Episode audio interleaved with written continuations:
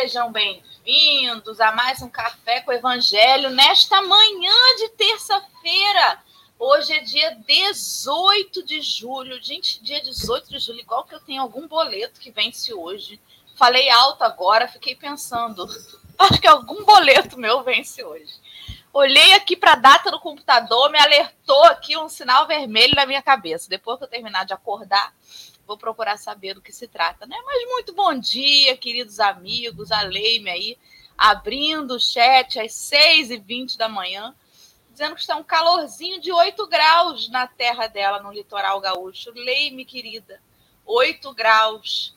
Olha, Deus abençoe o dia que fizer frio, então, né?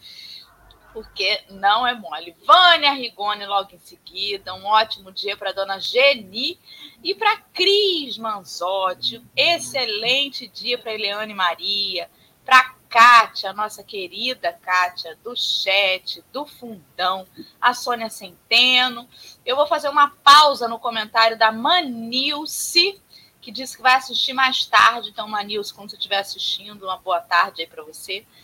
Uma pausa no comentário de Manilce para que a gente possa fazer um saldo de inscrição, abraçando os companheiros que ouvem a nossa voz, mas não veem a nossa telinha.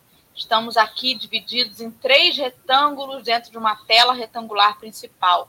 No canto superior esquerdo tem uma tarja em transparência marrom com letras pretas, escrito Café com Evangelho. E eu estou abaixo dessa tarja. Eu sou a Dora Sou uma mulher de pele branca, cabelo liso até a altura do ombro. Ele está com luzes claras. Estou usando uma blusa de manga na cor branca, uma cadeira gamer preta. E o fundo da minha tela é uma parede cinza à esquerda, uma parede branca à direita, com uma bancada branca e um pedacinho de um violão pendurado. Ao meu lado direito, no canto superior da tela, está Marcelo Turra, que é um homem branco, de cabelo castanho. Ele está cortadinho, partido para o lado. Ele usa um óculos de grau de armação redonda, barba e bigodes espessos, grisalhos, uma camisa numa cor cinza. O fundo da tela de Marcelo é uma parede branca, com alguns quadros penduradinhos e um coqueirinho à direita no fundo. Abaixo de nós, centralizado, está Henrique Neves, que é um homem moreno, de cabelo castanho, preso para trás num coque, e ele usa barba e bigodes espessos, escuros. Ele usa uma camisa numa cor goiaba e o fundo da tela de Henrique é uma parede bem escura, no cinza chumbo, e o fundo e teto e laterais na cor branca. Bom dia, Marcelo Turra. Gente, eu estou compartilhando aqui o programa. Convido a todas as pessoas que compartilhem da mesma maneira.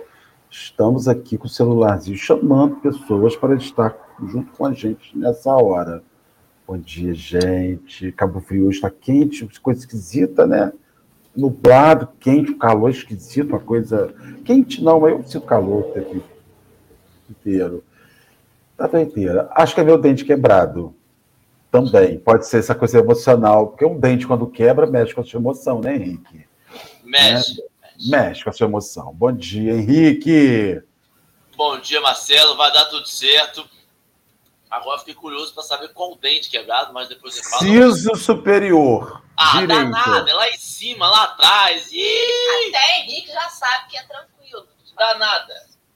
Dá nada, relaxa. Aqui, um bom dia e eu queria dar meus parabéns, bom dia especial para Rejane Maria, que percebeu que tem algo estranho. Que cadê a Lê? Se hoje é terça-feira, a turma do café está reunida e a Dora só fez a descrição de três pessoas. A Lê hoje não pôde participar conosco, pois ela está numa missão de saúde com a mãezinha dela. Então, ela está em consultas médicas então, a gente vai tocando sem ela hoje, mas desejamos um abraço, um beijo e um boa sorte para ela. Vai dar tudo certo para ela também na sua consulta médica. E amanhã ela volta para a escala, porque a folga aqui não dura muito. O RH aqui é serinho. Então, um bom dia para gente. É, e semana passada ela já ficou um tempão sem, sem escala, né? Olha o RH olhando aí, olha o RH cobrando. Olha o RH cobrando aí. Foi. Então vamos que vamos. Nosso amigo Marcelo já colocou aí no chat, pensando já querem dar uma lida no texto, né? Como aqueles alunos que o professor avisa que matéria vai dar, ele já estuda antecipadamente. Então, Marcelo já colocou aí é, o texto de hoje para você que já clicou e já viu, para você que não viu ainda, procura aí no chat. O livro é, peraí, deixa eu ver aqui, Pão Nosso, capítulo 180. E o título do texto, Crê e Segue faz menção ao Evangelho de João, ainda no mesmo versículo de ontem, versículo 18 do capítulo 17. E estamos aí, né? Pronto já para começar a leitura, porém precisamos orar. Marcelo, querido, sua prece, por favor. Orar. Vamos orar, meus irmãos. Vamos agradecer aí a oportunidade de estarmos reunidos hoje aqui por aqueles companheiros que, que desencarnaram, em particular ontem, a cidade de Cabo Frio teve o falecimento do seu prefeito, um homem de Cabo Frio, um cara bacana, e teve uma luta muito difícil no final, muito querido por, por toda a cidade, por Cabo Frio. Que os bondosos espíritos recebam. Mas nós temos aqui os companheiros, Senhor, que nos assistem, que nos ouvem com as suas lutas. É, como o vídeo, Jesus, essa configuração que a gente faz, ela consegue esconder as lutas das pessoas. É um companheiro que se distancia, é um companheiro que se afasta. Ainda ontem nós conversávamos com os amigos à noite, na reunião de nossa instituição, Senhor, e certamente o senhor participava, como nós estamos vivendo numa sociedade com cidades repletas de pessoas sozinhas, é estranho, Jesus. É uma sociedade repleta de pessoas sozinhas. As pessoas estão tão sozinhas, sentindo as suas, as suas angústias e compartilhando, às vezes, com médicos, com enfermeiros, com terapeutas, porque as pessoas estão com pressa e não querem mais ouvir as outras. É muito estranho isso. E que a gente consiga reverter isso, Senhor, um dia, que a gente consiga voltar a se olhar, voltar a esquecer um pouco a nossa felicidade, o nosso umbigo exclusivo e olhar que tem gente do lado da gente passando por momentos pedindo um voto de conforto. O Senhor nos guarde, nos abençoe, nos oriente, nos ajude a fazer um momento bom para auxiliar as pessoas na sua caminhada. Graças a Deus.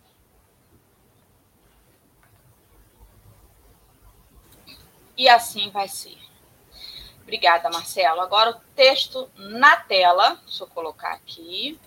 Vou pedir ao menino Henrique, por favor, para fazer a leitura para gente, querido. Você pode ajustar. Só um instantinho antes de começar, por favor, quero mandar um beijo para minha prima Joilma, que deve estar em Angicos ou em, ou em Mossoró. Esse povo está chegando aqui, prima de neto, nossa prima.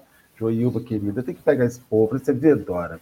Sejam bem-vindos, é... pessoal, do Angicos. Pessoal do Rio Grande do Norte tomando conta também chegando. Bom dia, Joilva Pereira, querida. Joilva Catoliquérrima, hein? Joilva Catoliquérrima, mas está aqui com a gente para participar desse momento. Sejam bem-vindos. Vamos lá. Crê e segue. Assim como tu me enviaste ao mundo, também eu os enviei ao mundo. Está lá, em, disse Jesus, né? Está em João, capítulo 17, versículo 18.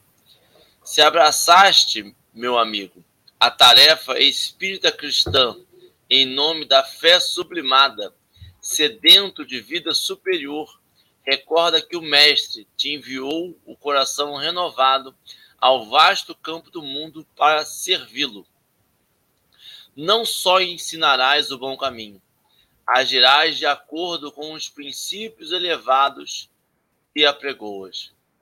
Citarás diretrizes nobres para os outros, contudo, marcharás dentro delas por tua vez. Proclamarás a necessidade de bom ânimo, mas, seguindo, estrada fora, semeando alegrias e bênçãos, ainda mesmo quando incompreendido de todos. Não te contentarás em distribuir moedas e benefícios imediatos. Darás sempre algo de ti mesmo ao que necessita. Não somente perdoarás, compreenderás o ofensor, auxiliando-o a reerguer-se. Não criticarás, encontrarás recursos inesperados de ser útil. Não deblaterarás, valer-te-ás do tempo para materializar os bons pensamentos que te dirigem. Não disputarás inutilmente, encontrarás o serviço do caminho aos semelhantes em qualquer parte. Não viverás simplesmente no combate palavroso contra o mal. Reterás o bem semeando-o com todos. Não condenarás, descobrirás, descobrirás a luz do amor para fazê-la brilhar em teu coração até o sacrifício. Ora e vigia, ama e espera, serve e renuncia. Se não te dispões a aproveitar a lição do Mestre Divino, afeiçoando a própria vida aos teus ensinamentos, a tua fé terá sido Van Emmanuel.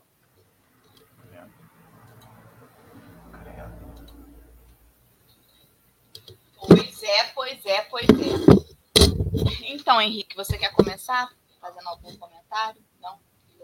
Então, vamos lá, né? É, a primeira, eu senti, geralmente, rever o texto, né? Para pensar aí o que, que ele pode nos oferecer. E no primeiro parágrafo ali, a gente já se pergunta o que, que motiva a gente a abraçar a tarefa espiritista cristã, ou seja, espírita cristã. O que, que é que motiva? Porque, assim, a motivação é o ingrediente da nossa vontade. E a vontade, tá no livro Pensamento e Vida, até, né, do Emmanuel, um dos primeiros capítulos, eu não vou lembrar qual que é, mas é intitulado assim mesmo, Vontade, em que Emmanuel divide a, a cabeça, a casa mental da gente em vários setores.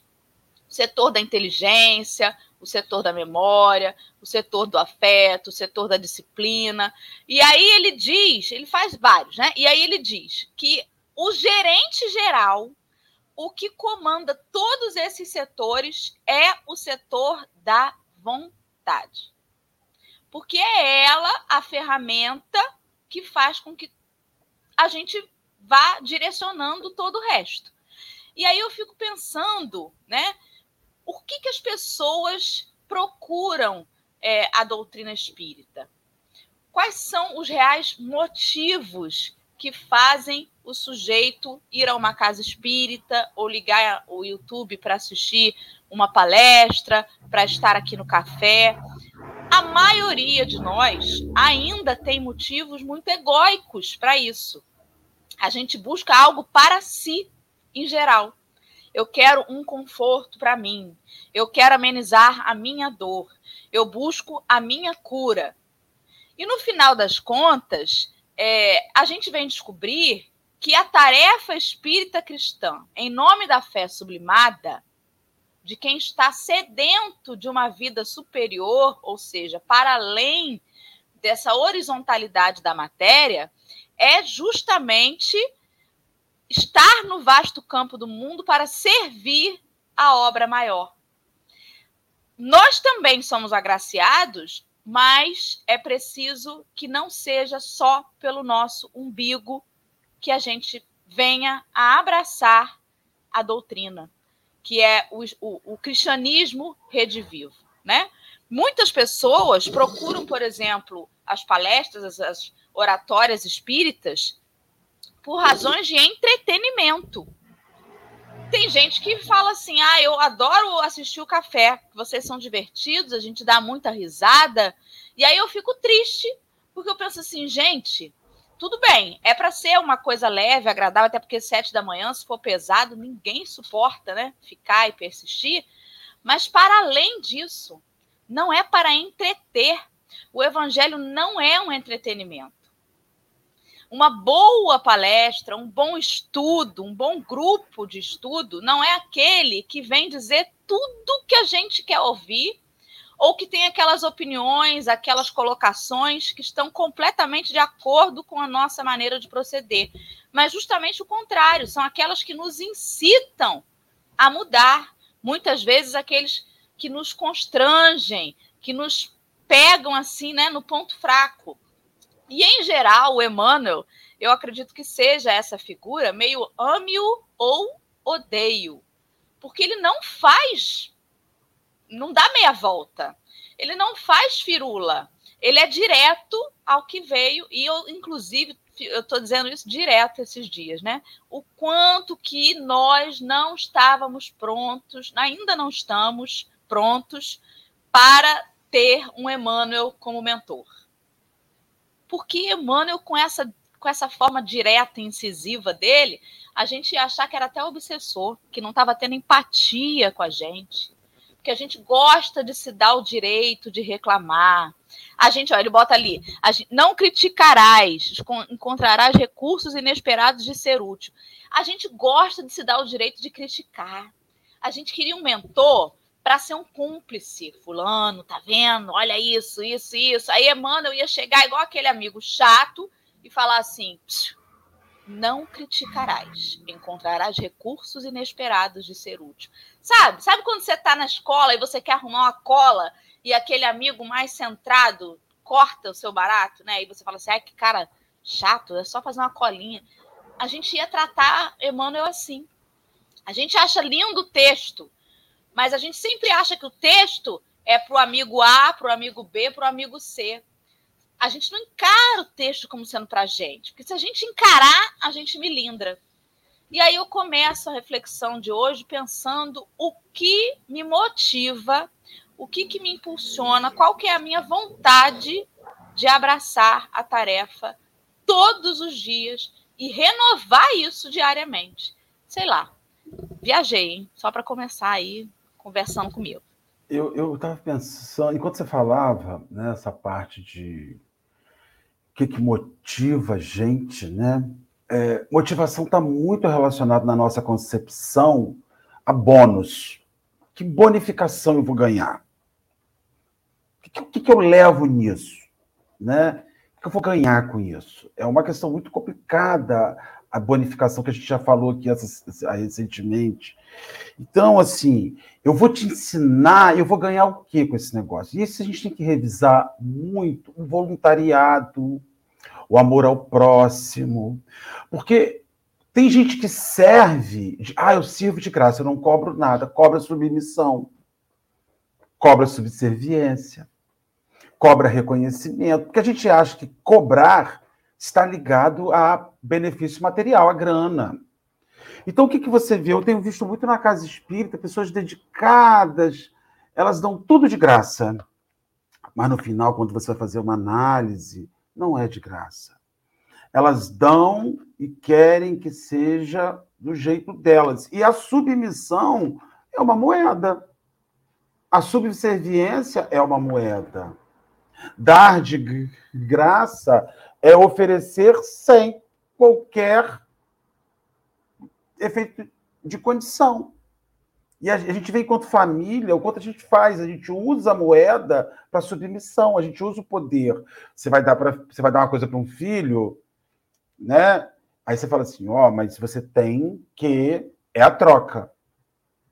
É uma troca que você está fazendo. Então, assim, essa ação é assim, de Aí tem uma coisa que me chama muita atenção aqui, é não só ensinarás o bom caminho, não só você vai oferecer alguma coisa, mas também você vai agir conforme você ensina. Não é só dar para os outros. E aí acho que vem a situação mais difícil. Você tem que dar e usar aquilo que você dá. E o orgulhoso tem um monte de coisa para te dar que não serve para ele. Né? Um monte de coisa para te dar que ele não usa. Ele tem um monte de cons, cons, sabe? Eu tenho dicas existenciais para você. Eu tenho ideias maravilhosas. Eu tenho coisas e eu tinha, nós tínhamos um, um presidente do Trabalhadores de Jesus, Beto, e o Deberto Carvalho de Azevedo. Foi um querido companheiro da gente, desencarnou tem uns 15 anos já por aí, de 10 a 15 anos. E Beto, toda vez que alguém chegava com uma ideia mirabolante na instituição, né, ah, vamos criar, vamos criar mais uma coisa, ideias maravilhosas, e eram ideias boas mesmo. Primeira pergunta que ele fazia é assim: aonde você está nessa ideia? Porque às vezes você tem ideias ótimas para os outros fazerem. Então, assim, a pergunta que ele sempre fazia, e com uma certa rispidez às vezes, é, ele, fala, ele contundentemente dizia assim: você vai assumir isso que você está fazendo a proposição? Ai, Petra, a gente podia fazer uma reunião, né, para as pessoas, 8 horas da manhã. Você quer assumir? Você vai estar aqui nesse dia todos os dias, 8 horas da manhã, pelo menos a princípio? Você vai organizar, você vai vir abrir o centro, porque as pessoas têm excelentes ideias para os outros cumprirem. Então, assim, é, a, o título da mensagem já me chama atenção. Marcelo, você acredita? Eu acredito, Senhor. Então segue o que você acredita. Até orienta os outros. Mas segue o que você acredita. E o Deperto Azevedo, que Deus o tenha na glória celeste, né, que você volte o dia, mas era assim, muito doido isso que ele falava. Onde você está nisso? Porque se você for deixar por por, por conta das pessoas que chegam na obra do bem, elas têm ideias mirabolantes, lindas, mas elas não se incluem, são ideias para os outros fazerem. Né? São ideias para os outros cumprirem. Aí quando você fala assim, esse mundo está muito frio, esse mundo está muito indiferente, parece que esse mundo está lá fora, é, que você mora em outro planeta, que você não é desse mundo. Mas você também, eu vi ontem no, no Twitter, estava no Twitter, e não é bom em certos pontos, né? Porque você quebra o seu siso, aí logo em seguida vem uma mensagem assim: mulher morre com infecção no siso. Bom, uma pessoa de cabeça fraca como eu, e vi um meme no Twitter ontem, muito doido, meninos, chocante até, muito chocante. É, um, um, fizeram uma filmagem, aquelas filmagens, como sempre, um rapaz louro, bonito, alto, bem arrumadinho, cego. E um negro, arrumadinho, mais baixinho, mais troncudinho, também cego. Os dois vinham andando em situações distintas e o, o branco vinha andando e enfiava o braço dele no braço de uma pessoa. Quando a pessoa olhava para o lado, e via que era o branco, ela tomava um susto, mas conduzia. O negro foi rechaçado todas as vezes. Todas. Todas ele foi rechaçado. Todas ele não. Ninguém guiou o cego negro. Isso é assustador. É interessantemente assustador. Né? Então, assim, você passa a compreender que a bondade que te sensibiliza, ela ainda não é para todas as pessoas. A bondade, ela é estética. Ela é. Esses é. dias eu vi um comentário na internet assim: a gente mata a barata sem dó, mas se alguém matar uma borboleta, a gente morre. É. E os dois são insetos. Os dois são insetos. É. A, então, assim... a, a, a, bele... a bondade é estética. Então, a bondade. E aí você vê que aonde tem a necessidade real, é quase sempre feio. É embaixo da marquise, não é bonito ajudar embaixo da marquise. Né? Não, é, não é gostoso você ir para embaixo da marquise recolher uma pessoa. Então, assim, é muito doido. Eu fico assim, acredita na, na coisa, e é um chamado muito grave. Parece sempre que a gente está. E aí, para encerrar meu comentário aqui, nós estamos imersos numa teoria belíssima. Estamos assim, submersos, mergulhados numa teoria profunda, teoria profunda. Estamos nadando do espelho d'água na prática. Sabe assim, é um e é por isso que uma hora a vida vai te puxar para baixo. Entra nessa teoria. vai te chamar. Né? É muito maluco isso. Henrique? É, eu vou, eu, é, é, o texto de hoje de Emmanuel é um texto que te chama na responsabilidade, né? Porque é interessante porque Jesus está falando ali que ele está falando pros, dos discípulos dele, que ele está, olha, os meus seguidores vão ser reconhecidos, assim como Deus, eu vim para cá, as pessoas vão, vão fazer também.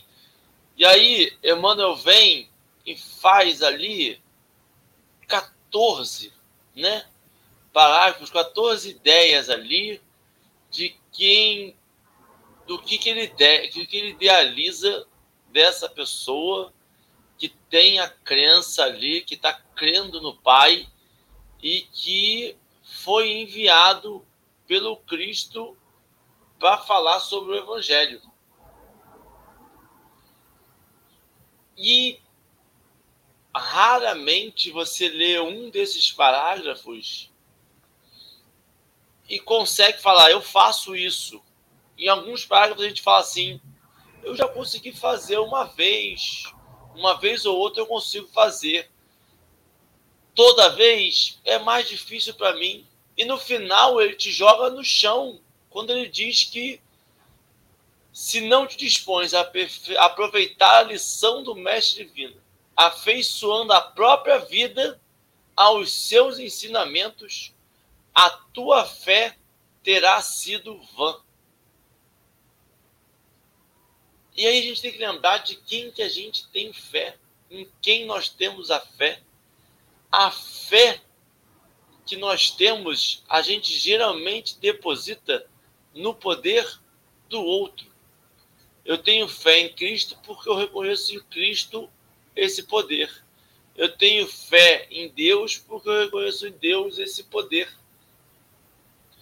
E o que ele está dizendo é que a fé no poder do Cristo ela é tem que ter uma ressonância em mim.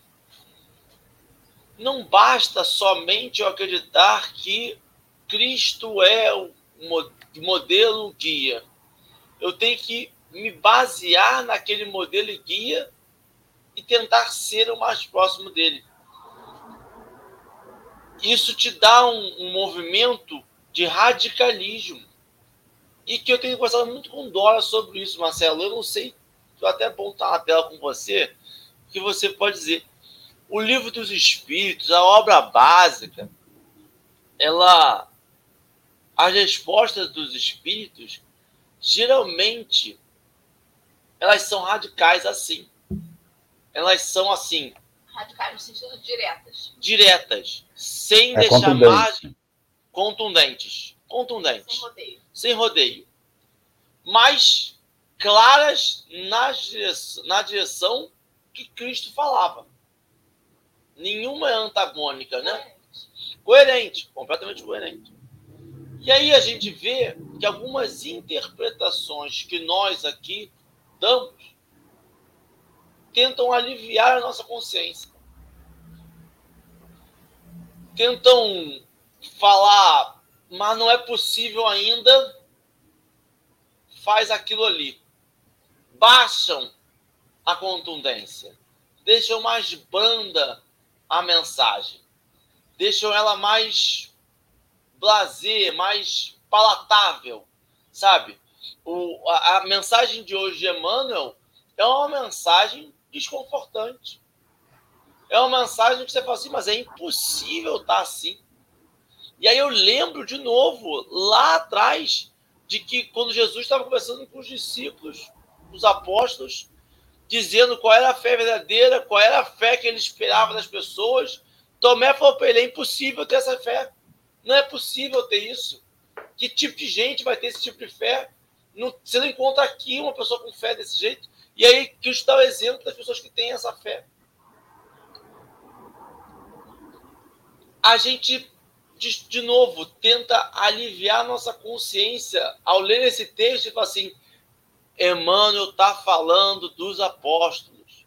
Ele está falando dessas pessoas escolhidas por Deus para caminharem o passo do Cristo. Ele está falando aqui de Chico, ele está falando aqui de Matheus de Calcutá, ele está falando de Gandhi, ele está falando de Buda, está falando dessas, dessas grandes personalidades. Quando, na verdade, o texto ele fala sobre você que se diz cristão. Você que escolheu por livre e espontânea vontade, por livre-arbítrio, falar: eu sou cristão e eu vou tentar seguir os passos do Cristo. Ele te lembra que os passos do Cristo são estes. Se você quiser segui-los, são estes. Não tem um passo dos Cristo, do Cristo para você. O passo do Cristo, a vida do Cristo é aquela ali. Difícil, longínqua, mas transformadora. A fé que ele tem, que a gente tem que ter, é naquele Cristo. É nesse Cristo aqui que ele está falando o texto. Porque senão eu começo a diminuir a importância, o tamanho do Cristo, para ficar mais palatável para mim, para ficar mais próximo de mim. Você tem até o direito, você tem até o direito do que diz respeito a você. Você não tem o direito do que diz respeito à doutrina, a doutrina nenhuma. Então, assim, eu tenho o direito de dizer para mim do meu limite, Senhor, eu consigo isso daqui. Mas eu não tenho o direito de transformar esse meu limite em elemento de verdade. E nem, Porque... Marcelo, e nem dizer que essa é a vontade de Deus. Não, não é. Não, a vontade de Deus é você ser mais. Jesus o tempo inteiro está fiscalizando, cara. O tempo inteiro Jesus está fiscalizando e o evangelho é repleto de fiscalização. No óbolo da viúva, ele fala: quem acertou ali? A, a miserável, a pobre coitada que deu que, que não tinha, ou quem tem muito? Não, não foi isso que ele quis dizer, foi isso que ele quis dizer sim. Você pode até dizer para você que você não está pronto para aquilo, mas você não pode transformar o, o seu limite em verdade de conjunto. É, é o seu, é o seu limite. É o meu limite. Então, assim, eu tenho muita preocupação quando você, quando você, quando eu digo você, eu digo o conjunto. Quando nós propomos o nosso limite como reconstrução de verdade. E o nosso limite não é reconstrução de verdade. Eu fico sempre aquém.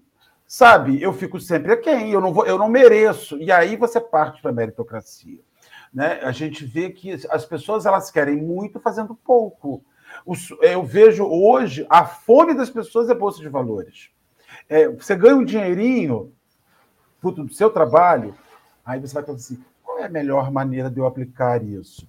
Porque o meu objetivo é não ter que trabalhar mais, é converter aquele fruto de, em aplicação rentável. Então, o que, que você está vendo hoje? O que, que a gente está vendo hoje? Uma explosão de igrejas. Por quê? Em que essas igrejas elas se pegam? Elas se pegam em mecanismos não para agradar a mensagem, mas para agradar ao fiel. Entendeu? Então você tem igrejas hoje que fazem shows, cultos, encontros, missas, casas espíritas fazendo shows, porque elas querem puxar o fiel para elas. Elas querem oferecer uma coisa natural. O Jesus festivo, o Jesus que um Jesus que gosta de você com silicone, um Jesus que gosta quando você faz um lifting facial, um Jesus, sabe? Um Jesus de, de autoajuda, sabe?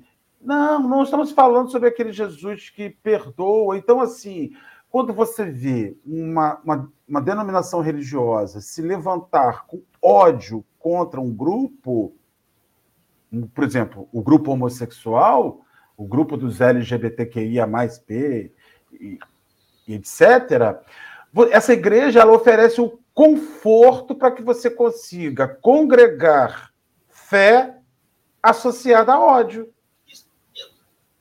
O meu sonho. Aí a pessoa fala assim, gente, meu sonho. Eu encontrei Jesus e com Jesus encontrei o preconceito, o direito de ser preconceituoso. Olha que coisa boa. Então eu vou para o céu sendo preconceituoso. E não vai. Ah, mas Marcelo, você não tem direito de dizer isso.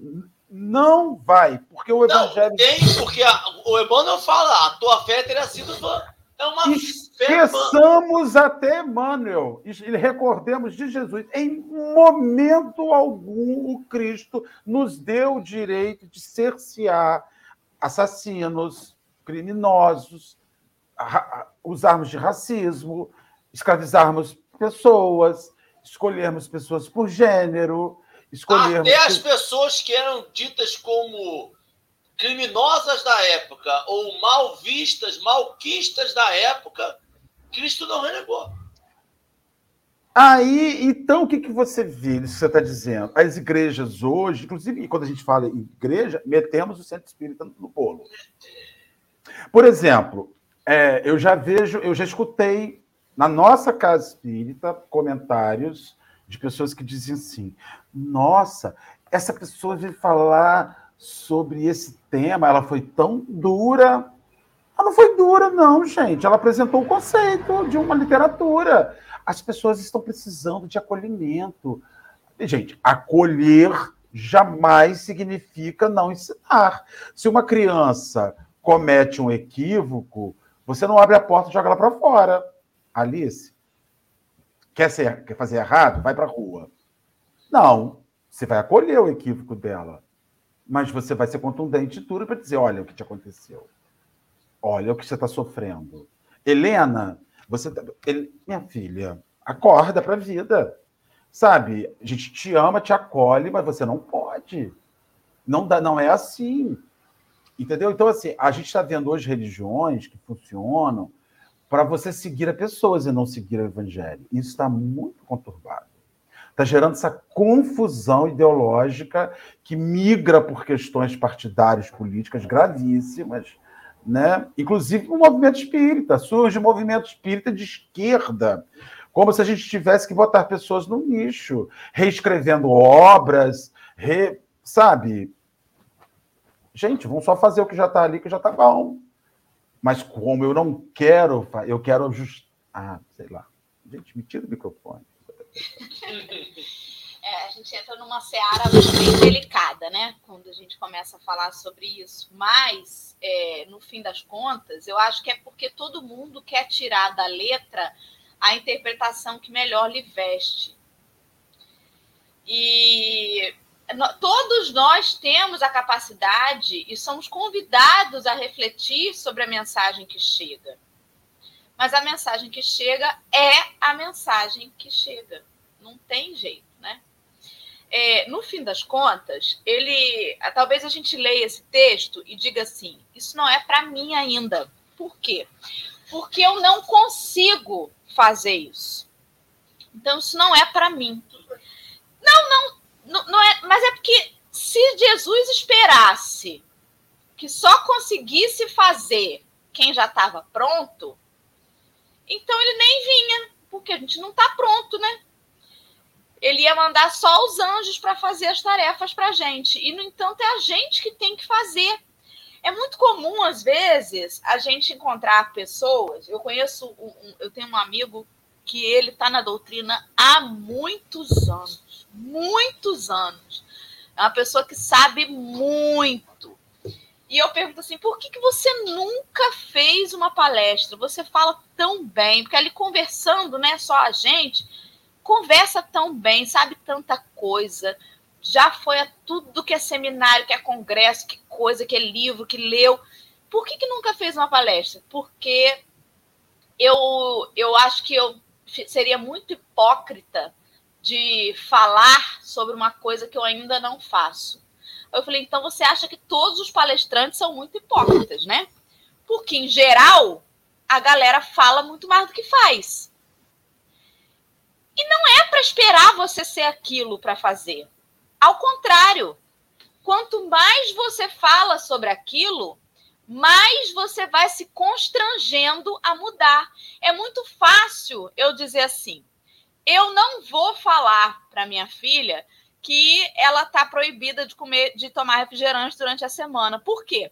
Ah, porque eu também tomo e eu não quero parar de tomar. Então eu não vou falar para ela não fazer, porque eu também faço. No entanto, qual que é o, a, a grande sacada? Se eu começar a falar para ela que ela não pode tomar refrigerante durante a semana porque faz mal, eu vou ter que parar também. Então eu tenho que começar a ensiná-la para que eu também comece a fazer. E aí tem até aquela historinha, né, de não sei se era Gandhi, que alguém falou assim: "Ah, você tem que, por favor, eh, meu filho te escuta tanto, fala para ele, para ele parar de comer açúcar". Aí ele falou assim: "Semana que vem eu falo". Por quê? Porque naquela semana ele falou assim: "Gente, como é que eu vou falar para o menino parar de comer açúcar se eu tô comendo açúcar?" Né? Eu tenho que parar de comer também. Então, na verdade, à medida que a gente vai trabalhando e, e, e enfim, espalhando aquilo, a gente vai percebendo a responsabilidade de nós vivenciarmos aquilo. Você sabe que eu já falei aqui umas mil vezes nesses últimos dias que eu estou revendo a obra Obreiros da Vida Eterna através de radionovela, né?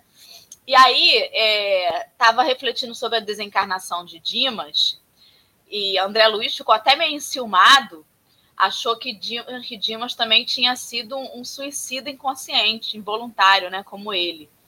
E, e, na verdade ele descobriu que não foi, que, que Dimas foi um mero trabalhador, trabalhou muito, foi um, foi um médium, né, é, trabalhou na doutrina espírita e tudo mais.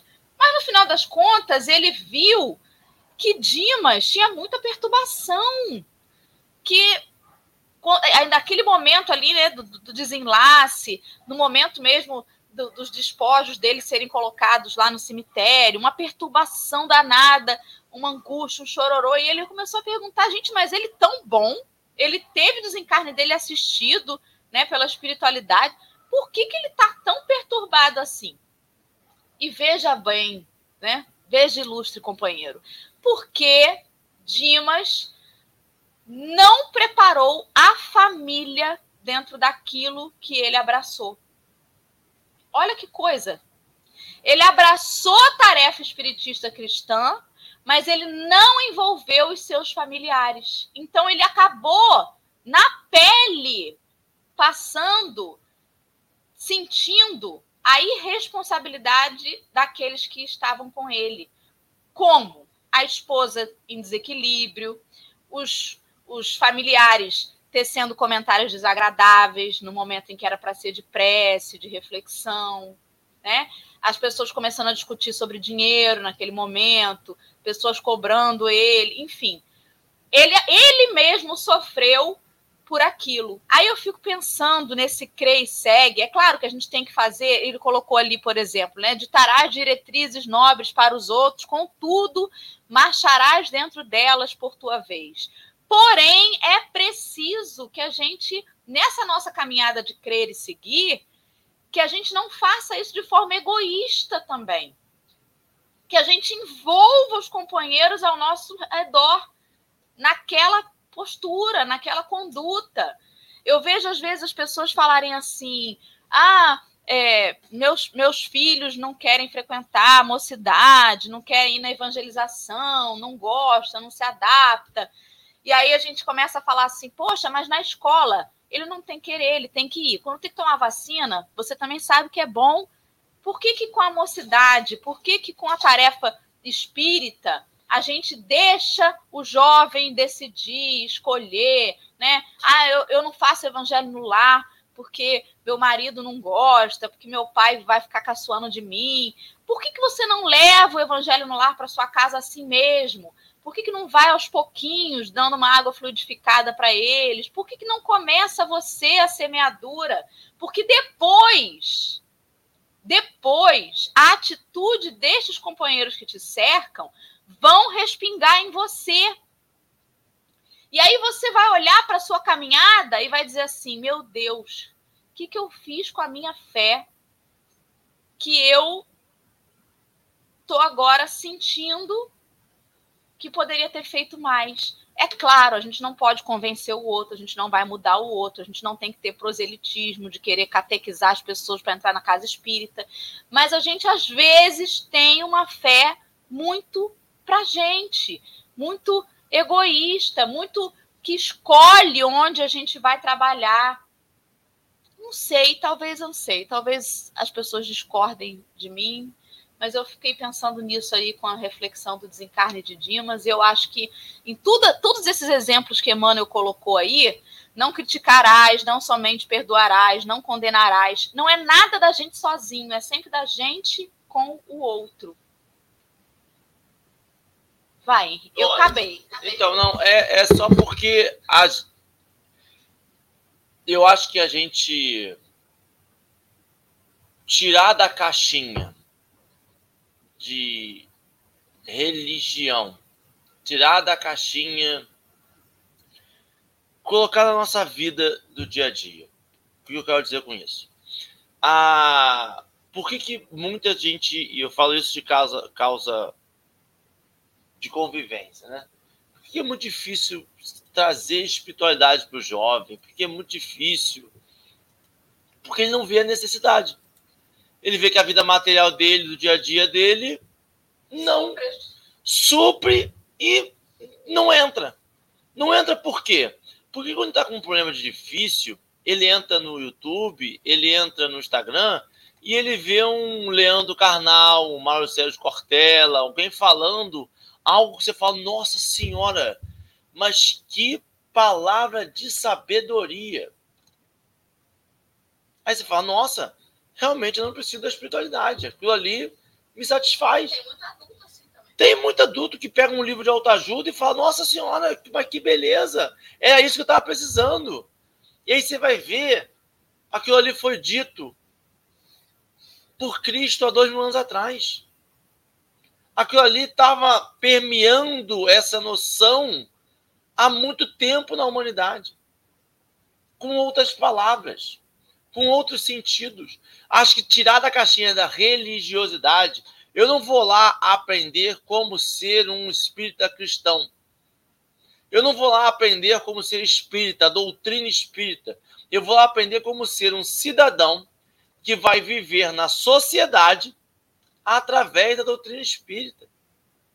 Quando eu vou para palestra, eu não vou para receber uma extremulção, eu não vou para receber, eu vou para receber ensinamentos de como caminhar na minha vida com o ensinamento cristão e o ensinamento espírita. Por que, que eu aprendo sobre desencarne? Por que eu aprendo sobre pluralidade de mundos habitados? Por que, que... Porque isso te dá uma noção, uma perspectiva do que, que você está passando. Por que quando eu estou depressivo, algo muito ruim acontece na minha vida, é importante eu saber sobre umbral, é importante saber sobre responsabilidade com o meu corpo. Por que, que eu preciso da doutrina espírita? Parte da... E aí eu tiro da caixinha da doutrina espírita e boto para a realidade do jovem, que está ali caminhando, que está discutindo com um amigo, que está ali vendo que o pai e a mãe não gostam dele, não, não respeitam ele, não e ele não precisa disso. Sabe? Eu trago isso para a vida dele. A gente coloca em caixinhas, a gente coloca separado, a gente distancia. E o que o texto de hoje traz é é para cá. É o tempo todo vivendo a experiência. A gente está vivendo essa experiência não em momentos, não em terças-feiras, domingos, sábados, segundas. A gente está passando aqui enquanto encarnado. Se a gente veio, encarnou, se a gente pegou um planejamento reencarnatório, a gente falou assim: eu vou lá tentar. A gente vai tentar a partir da ótica da experiência cristã, do Cristo, que foi o que melhor vivenciou a experiência dele enquanto encarnado.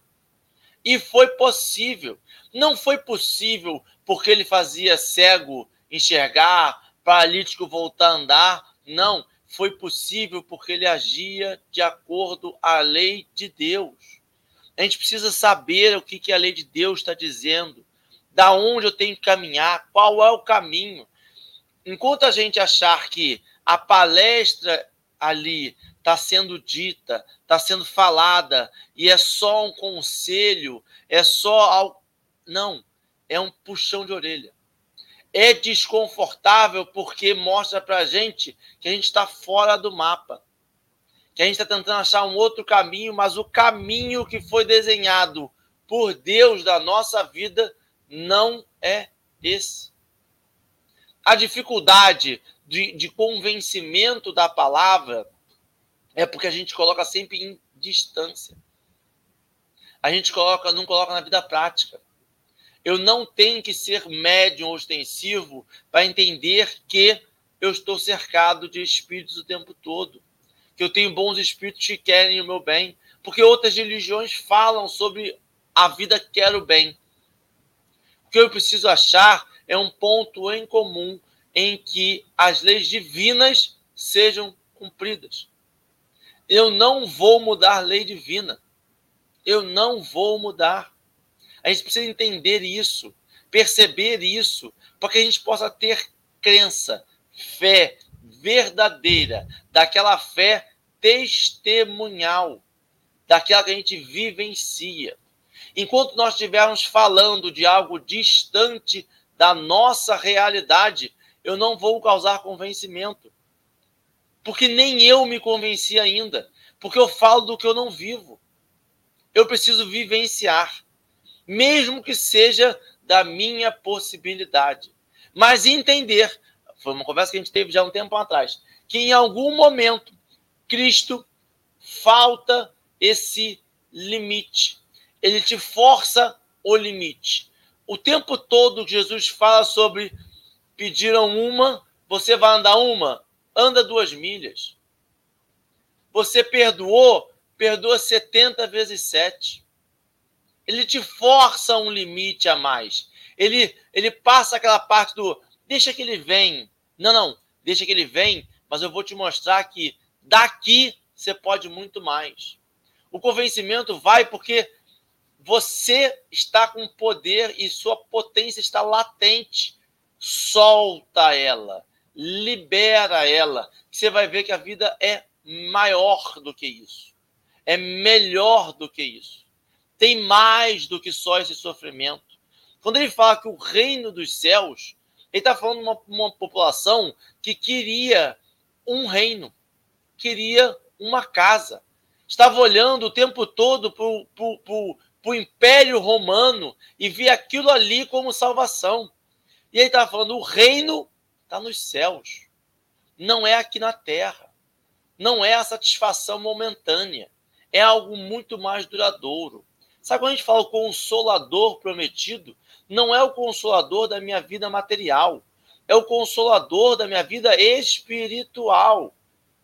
Não é para trazer consolo para eu ficar parado é para trazer consolo, para dizer a vida e a caminhada é muito maior e muito melhor do que isso que eu estou passando aqui agora. A prova, o vestibular é ruim, mas passar para estudar na faculdade é maravilhoso. Aprender a andar, engatinhar, dói, dói, mas caminhar é maravilhoso. Aprender a ler é difícil, é, mas ter a autonomia da leitura é maravilhoso tudo isso vai mostrando para a gente que o processo pode ser doloroso, mas uma vez assimilada essa questão, uma vez introjetada essa fé, essa crença de verdade na gente, tudo isso torna muito mais fácil, menos doloroso. Aí você fala assim: não, mas, como o espírito pode ser missionário? Como ele pode vir para cá para sofrer? Porque para ele não é sofrimento. Porque ele já desapegou na matéria. Porque Cristo, quando veio para cá, ele não escolheu sofrer, ele escolheu ajudar. Quando ele veio para cá e falou sobre tudo isso, ele não veio para dizer, nossa, vocês vão ser pregados em cruzes e vão morrer desidratados. Não. Ele veio para cá assim, tudo que a gente passa aqui é infimamente menor, infinitamente menor do que a nossa vida gloriosa que está nos céus, que nossos espíritos vão passar. Eu acho que é isso. Marcelo, faça suas considerações finais. Eu gostaria de fazer com base no que o Henrique estava dizendo, Henrique. É por isso que a gente se decepciona tanto com o religioso. Porque você acha que o cara, sabe, ele é, nossa, conheci um cara, assisti uma palestra maravilhosa, aí que é porque o cara estupra. O cara rouba, o cara desvia, como a gente está vendo. E nesse período de tecnologia, né? tudo aparece um segundo depois da bobagem que se, se fez. Então, assim, aí, Henrique, dentro dessa sua consideração, eu só gostaria de frisar que enquanto nós não nos desconstruirmos, passarmos pela desconstrução do religioso, não a desconstrução religiosa. Você tem que se desconstruir. Você tem que conhecer os seus limites. O que não significa não vencê-los, mas você tem que, sabe? Você tem que reconhecer o seu limite. Você tem que se perguntar o tempo inteiro por que eu consigo ser tão fraterno com o, o pobre da casa espírita e sou tão indiferente com o pobre no sinal. Sabe? Por que, que eu consigo ser tão indiferente? Por que, que eu só consigo ser tão amoroso no atendimento fraterno e não consigo ser amoroso com atendimento familiar quando meu familiar vem reclamar comigo?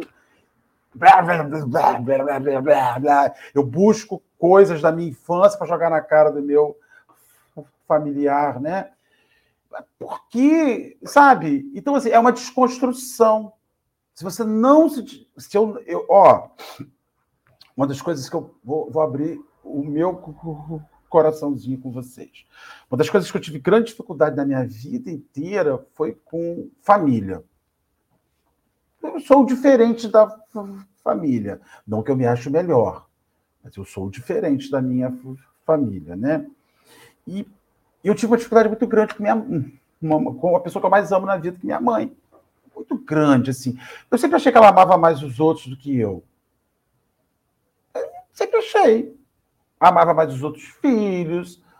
E aí eu desenvolvi uma teoria dos filhos, né? Eu nominei cada filho, né? O mais velho é o filho tal, o mais novo é o filho tal, e eu sou o marido que traí. Eu não sou o filho porque eu, ninguém, ela não acredita, ela tem dificuldades em acreditar. E eu, aí eu fui atrás de me desconstruir do papel de vítima, vítima do desafeto, e fui reconstruir uma relação. Mas enquanto eu não desmontei o que eu era, enquanto eu não desmontei minhas exigências, enquanto eu não desmontei minhas perspectivas, enquanto eu não, não me olhei como verdade, que eu não sou um sujeito fácil, e eu achava que eu era facílimo, então hoje eu descobri que eu não sou fácil não sou fácil. E eu estou desconstruindo a minha ausência de facilidade. Estou aprendendo a pedir o que eu não tenho hábito, estou aprendendo a ouvir uma crítica quando eu não gostava. Eu tô me... Se eu não me desconstruir, se eu, se eu achar. Mas aceitei muitas vezes o lugar que as pessoas me colocaram. Quando elas me assistiam na casa espírita, e, ah, caraca, você me tocou e eu tive que desconstruir isso tudo. Por isso que hoje eu digo assim: não vou estou com vontade de ir, porque muitas vezes eu não tinha vontade de ir e ia, sem vontade de estar naquele lugar, para cumprir o. Então, agora, o que, que está acontecendo comigo? Estou começando a sentir vontade de voltar, mas não pela exigência das pessoas, porque eu estou com vontade. E eu estou porque eu me desconstruí, mas descobri que eu não, eu não gosto de ficar sem, porque isso faz parte da minha vida. E aí você começa a perceber que você às vezes abre mão de coisas boas na sua vida só porque os outros te impõem, ainda que você goste. Olha que doideira, né? É tipo assim, ai, come camarão. Poxa, Henrique toda hora me oferece camarão. Gosto, mas eu não gosto quando ele me obriga. Aí o que, que eu faço? Eu paro de comer camarão. Tem gente que é assim, gente. Vai lá, vou pegar lá o frango ensopado. Mesmo amando camarão porque não quer dar o braço a torcer. Então você tem que se desconstruir. Se você não olhar para a religião e falar assim, essa religião não está para ressaltar o que eu tenho de bom, mas ela está aí para desconstruir o meu lado ruim. E o que eu tenho de bom, tudo bem, é bom, mas ele não justifica o que eu tenho de ruim. Eu tenho que ser só bom. Ainda que eu seja bombom e me comam depois, que todo bombom você come, segundo, segundo Dora. Mas não tem jeito. Então você não pode ficar com partes boas. É igual você pega uma maçã no mercado. Ah, tá podre aqui. Eu tiro e como. E a gente não se tira pedaço de gente. A gente tem que ser consumido inteiro. A gente é produto de consumo integral. Não dá para ficar só com a parte, sabe? E, ah, mas é o que eu tenho, tudo bem. Mas se você não se desconstruir e começar a fazer a parte boa sumir, você vai ficar na prova de expiação por resto da sua vida. É o direito que você tem? Claro que é um direito que você tem. Mas não é inteligente. até é um direito, mas inteligente não é. Sabe? Inteligente não é aceitar e conservar isso que não é legal em você. Então, talvez, Henrique, seja isso a grande dificuldade. É desconstruir esta, esta, esta acomodação, porque eu sou bonzinho, eu faço isso, mas tem essa parte ruim, deixa ela aí. Ela faz parte de mim. Não, ela não faz parte de você. Vou falar uma palavra que eu escutei uma vez.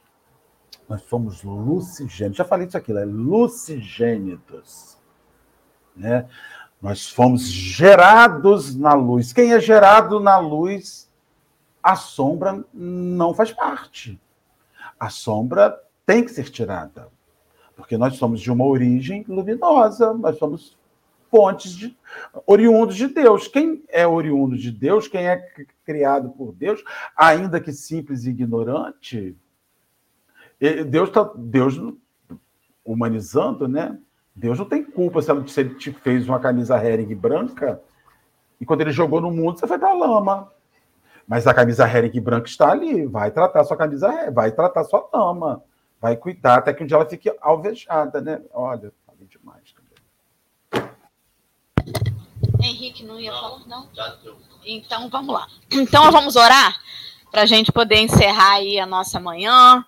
Foi ótimo, que café, né? Que café gostoso para a gente começar a semana, que a nossa semana começa terça aqui. Então, obrigada a todos os amigos que estiveram com a gente aí no chat. Se você achou que hoje alguma coisa incomodou, que bom, né? Não desista, volte amanhã de novo para se incomodar de novo. Porque é assim, tem dia que eu termino o café e falo assim, gente, ai, mas é nesse dia que é bom. Então, vamos orar. Vamos orar para que Jesus nos ajude a que a gente tire o véu do orgulho e que a gente se permita incomodar.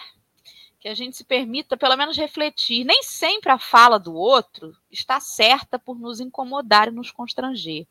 Mas se causa, Senhor, algum estranhamento, a interpretação do nosso companheiro, da nossa amiga, é, acerca do Evangelho, que possa servir pelo menos para a gente refletir com a nossa capacidade de raciocinar, de buscar dentro de nós a coerência entre o que nós pensamos, como nós raciocinamos e agimos e como prevê o teu evangelho, a tua mensagem de luz, de paz, de evolução a tua proposta amorosa de caminhada.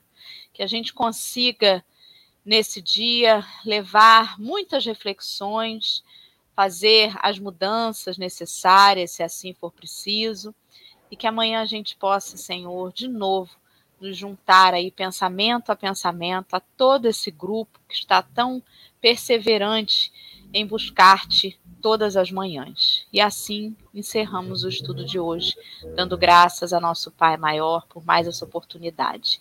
Graças a Deus. Queridos amigos, fiquem com Deus. A ler em breve com a gente aí de volta. Beijos a todos e até amanhã, se Deus quiser. Todo dia tem amanhã. Tamo aí. Beijo, gente.